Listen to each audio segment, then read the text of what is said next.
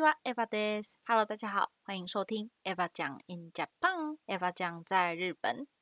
相信最近大家如果有看新闻的话，大概也都听说了，就是最近日本的疫情情况又恶化，感染的数字日创新高。所以呢，日本政府也是正式发布，从今天，也就是四月二十五号，我家里哥哥的生日，因应疫情第三次 颁布紧急事态宣言，然后大概为期是两个礼拜，一直到五月十一号截止。这一次它是针对东京、京都、大阪、兵库，要求这四个都府县内。所有有提供酒类的餐厅啊、戏院、卡拉 OK，还有大型的百货公司暂时停业。其余的饮食店呢，就是提前到晚上八点打烊。那公共交通还有大众运输业者就需要提前收班，周末假日的时候也是减少班次运行。还有像体育赛事的部分，比如说最近新赛季刚开打的日本职棒、日本职业棒球，也是说不要开放观众进场。那其实很快也要到日本的我们这个五一黄金周长假，对，日本有这个黄金周，所以政府也是预请大家尽可能的待在家中，减少不必要的外出，甚至返乡。所以，嗯，最近也可以看到新闻，就一直说哦，预计日本将二次迎接所谓的冷清黄金周。虽然呢，我个人认为，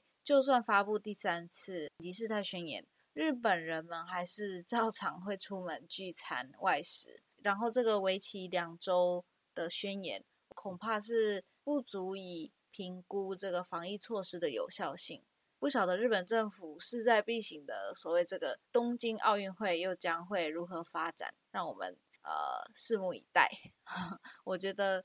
嗯，日本的民族性还有日本政府在这方面真的是蛮有意思的，在面对一些紧急状况的时候的变通性、灵活性确实是蛮低的，所以我们这些外国人有的时候会干着急，但除了着急也没有办法。好的，那言归正传，今天还是想要给大家介绍哦。正如标题，我们家的外国成员，也是我做了这么多集以来第一次要介绍外国人，他就是来自白俄罗斯的沙夏。之前几集中可能也都有多多少少提到过他的名字。其实这个沙夏呢是他的绰号，他的原名就如同很多俄罗斯人很多历史课本上会提到的，就是 Alexander 亚历山大。然后他的名字非常的长，我看过他的证件上面的名字真的非常的长。总而言之，在元藤家我们都叫他萨夏。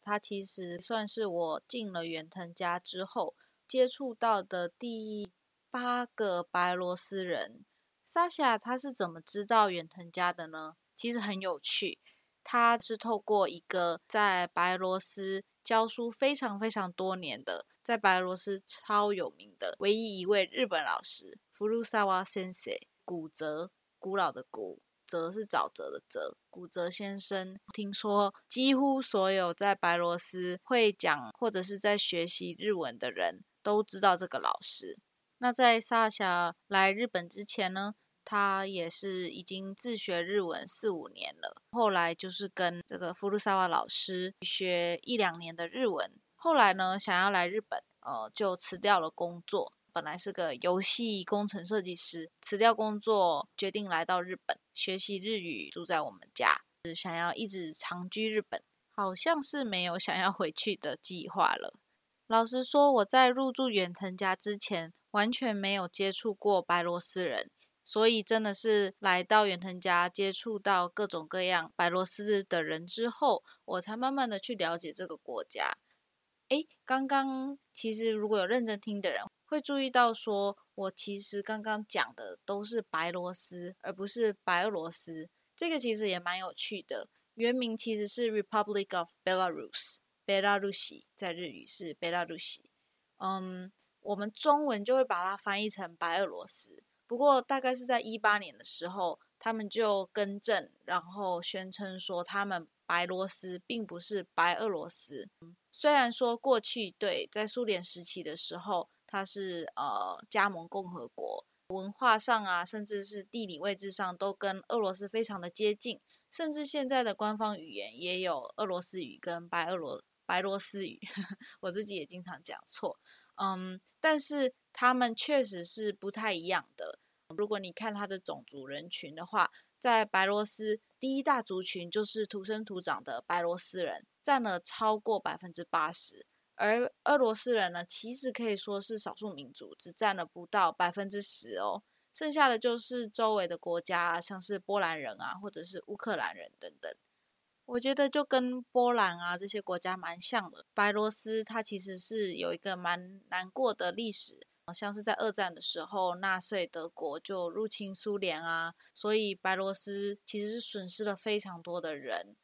他们的首都 Minsk 明斯克也是在二战中有非常多的建筑啊跟街道都在轰炸中被烧毁。所以，明斯克现在大部分的地方都是在战后五零年代、六零年代重建的。如果你去看地图的话，会发现白罗斯它其实是一个内陆国家，而首都明斯克就是在白罗斯的正中央，不靠山也不靠海。嗯，像萨霞啊，或者是之前来住过我们家蛮长一段时间的罗芒，等一下也会提到，他们都对山跟海蛮向往的。像萨霞，她也是去年十二月住到我们家之后，来到日本才第一次去到海边。嗯，昨天也跟家人一起去爬了高尾山，感觉非常的开心。我觉得萨霞很有趣，是因为可能是工程师吧，所以他几乎每天都穿差不多类似的红色或黑色或者是黄色的格子衬衫。这个真的不是偏见，而是好像还蛮正确的这个 stereotype。工程师穿格子衬衫，不过他真的是很认真在学日文，而且他的日语发音也非常的标准。虽然他的眼神里或者是他的身上还是会带有那种白罗斯人的忧郁跟悲伤的感觉，但是我慢慢观察，我们之前也在说，他住进我们家现在也四五个月了。慢慢的也越来越开朗，经常看得到他脸上的笑容啊。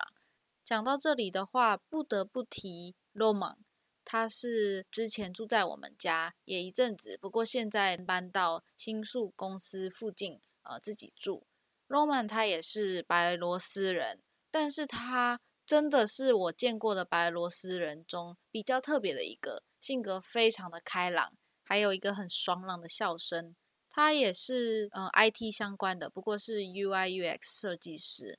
他跟远藤家的缘分就更深了。听说他是在几年前第一次来到日本，住在远藤家之后，后来回去就会陆陆续续每一年都会带自己的白罗斯朋友来。在一九年的时候，有一次他也是带他全公司的人来日本公司旅游。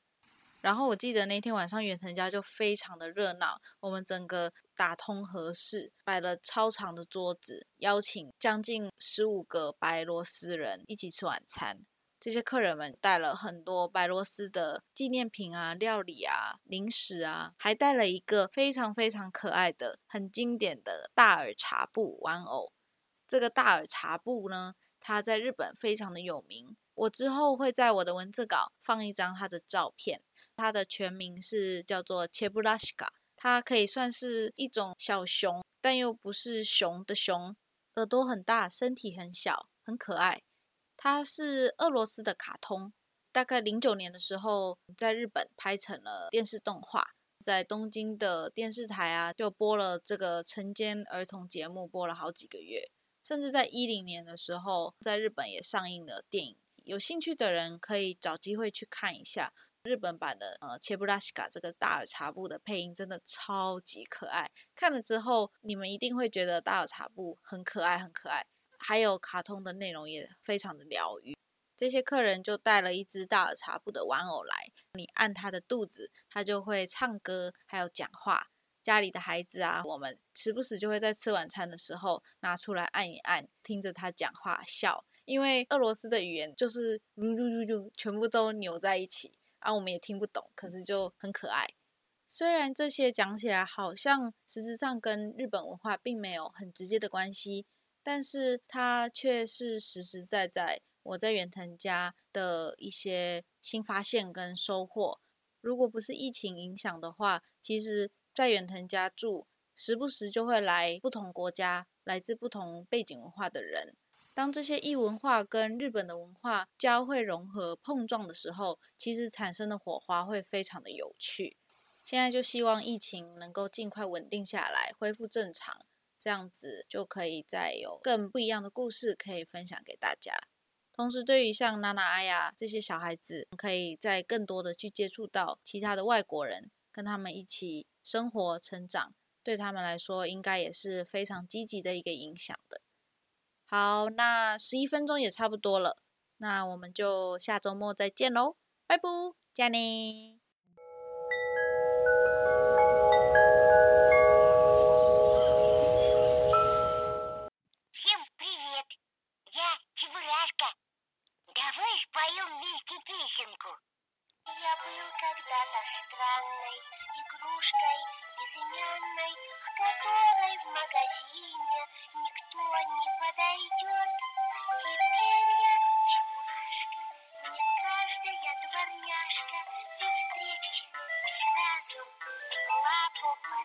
like that.